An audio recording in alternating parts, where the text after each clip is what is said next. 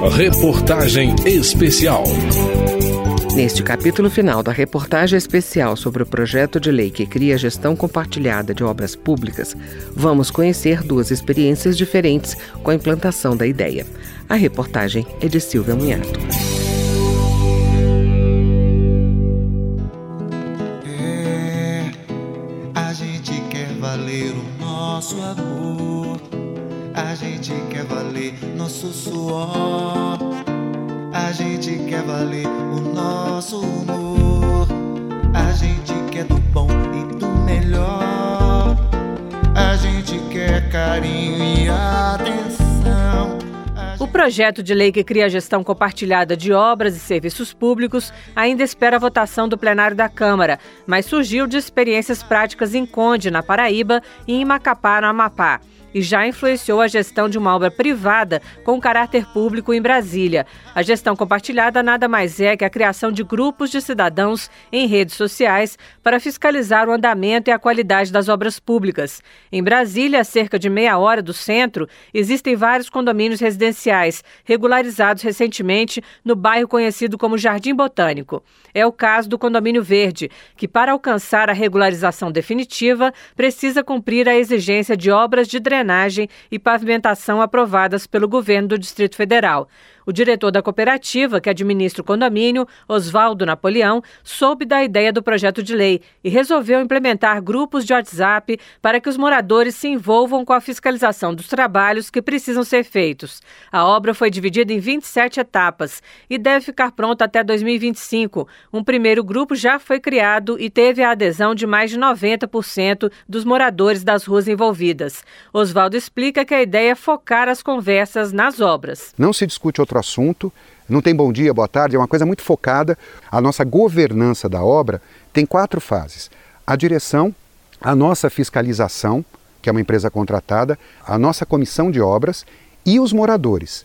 Então, além desses quatro segmentos, participa também a empreiteira, que nós contratamos, ela está com dois profissionais, o engenheiro responsável e o mestre de obras, e nós estamos esperando que o governo do GDF, que é quem vai receber as nossas obras, possa também indicar o fiscal, fiscal, quando ele indicar o fiscal, que o fiscal possa participar desse grupo também. E se as pessoas começarem a discutir outros assuntos dentro do grupo ou a agredir alguém? Quando a pessoa sai do tom, a gente tem condição de intervir. Então a gente sempre vai com muito diálogo, advertência, é, outra advertência e a pessoa insistir, a gente vai discutir dentro do grupo e a pessoa será excluída, porque ela não ela não está jogando para a comunidade, ela está fazendo outra coisa e aí não, não interessa. Para que a ideia funcione, é importante que ninguém fique sem resposta. Oswaldo conta que todos já estão cientes disso. Respostas rápidas, né?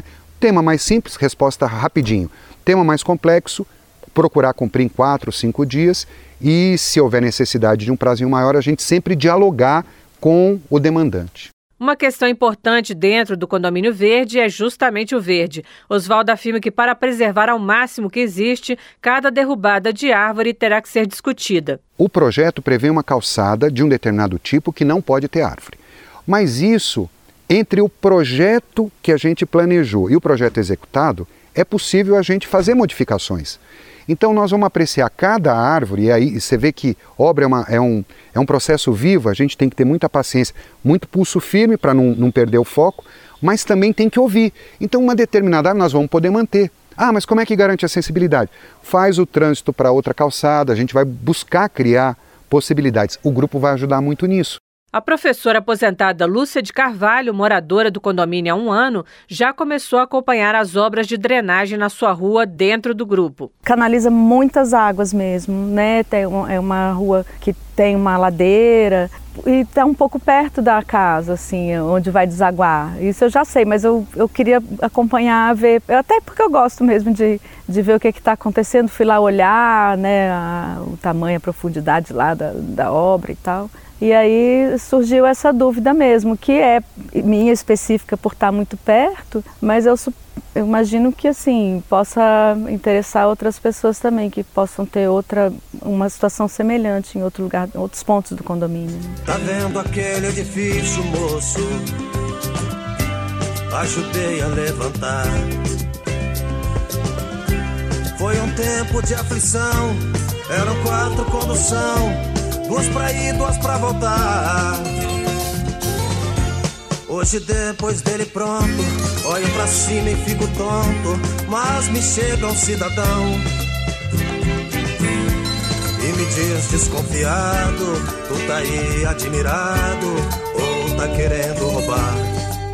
A quase 1.800 quilômetros de Brasília, em Macapá, a jornalista Dulcivânia Freitas, moradora do chamado Conjunto Embrapa, conta que o bairro ficou 25 anos sem drenagem, pavimentação e calçamento. Em 2016, os moradores se mobilizaram e conseguiram recursos para as obras por meio de emendas parlamentares. Num primeiro momento, os grupos de WhatsApp perderam o foco. No início, nos primeiros meses, surgiu muito, assim, na rotina da gente, surgiram muitas situações assim das pessoas colocarem outras situações, outras demandas, tipo segurança pública, a questão de saúde, a falta de uma praça, de um playground, de uma área de, de, de caminhada.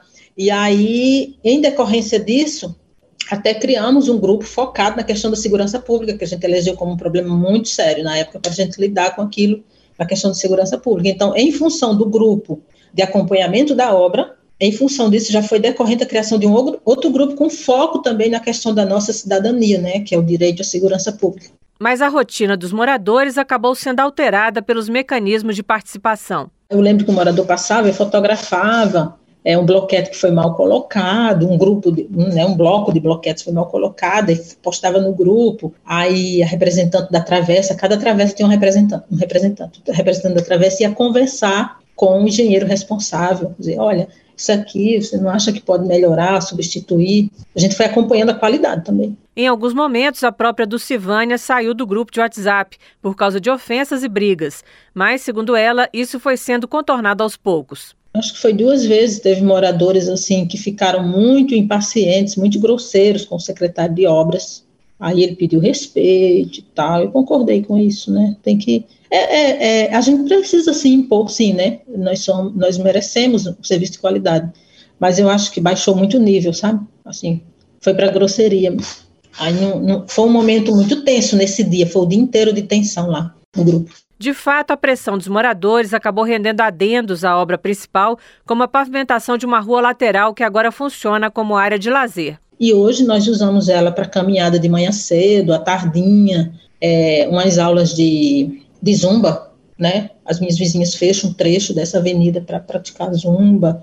Então ela passou, passou a ser utilizada. Um efeito inesperado da convivência foi a criação de novos laços de amizade e a mobilização em torno de novos projetos. Em 25 anos de existência do conjunto, nunca tinha tido nenhum festejo por travessa, ou então por grupo de travessa, e passou a ter. É, a gente começou a fazer muita coleta para melhorar outras condições, por exemplo, a iluminação com lâmpada amarela é meio precário, né? Então a gente fez coleta, continuou dando aquele grupo para fazer uma coleta, organizar a coleta e viabilizar a colocação de lâmpada branca. Uma das mudanças feitas pelos moradores nas obras foi a pavimentação por bloquetes em vez de asfalto. Segundo do Silvânia, o material tem resistido bem e mantém a qualidade inicial. Da Rádio Câmara de Brasília, Silvia Minhato. Esta reportagem especial é de Silvia Munhato, edição de Cláudio Ferreira, produção de João Paulo Florencio e trabalhos técnicos de Newton Gomes. Você pode acessar todo o material em radio.câmara.leg.br. Reportagem especial.